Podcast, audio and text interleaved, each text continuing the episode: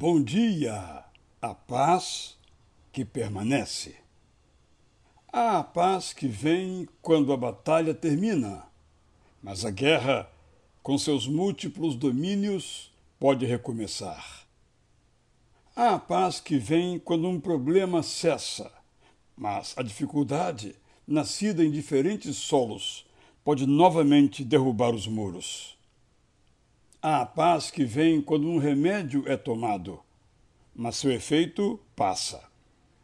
Há a paz que vem quando a sensação do dever cumprido preenche os nossos lábios, mas novas tarefas nos aguardam.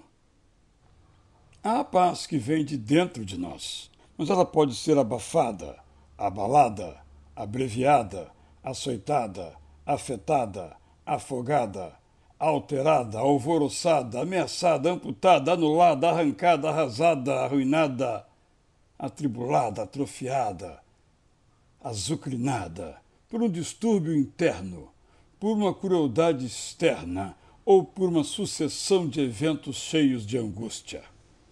E há a paz que vem de Deus, que não é para ser compreendida, mas recebida, não é para ser ignorada, mas louvada não é para ser discutida, mas crida.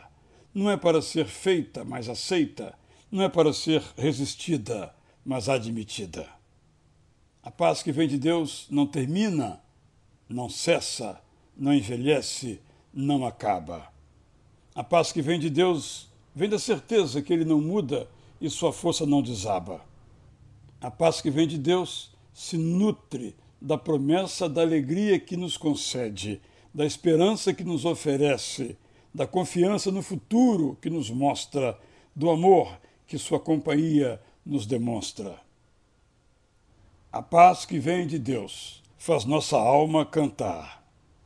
Creio em Deus e, por experiência própria, sei em quem tenho crido, e por isso estou seguro que Ele é poderoso para conduzir em paz a minha vida, mesmo que aqui dentro e lá fora os tambores da tristeza toquem.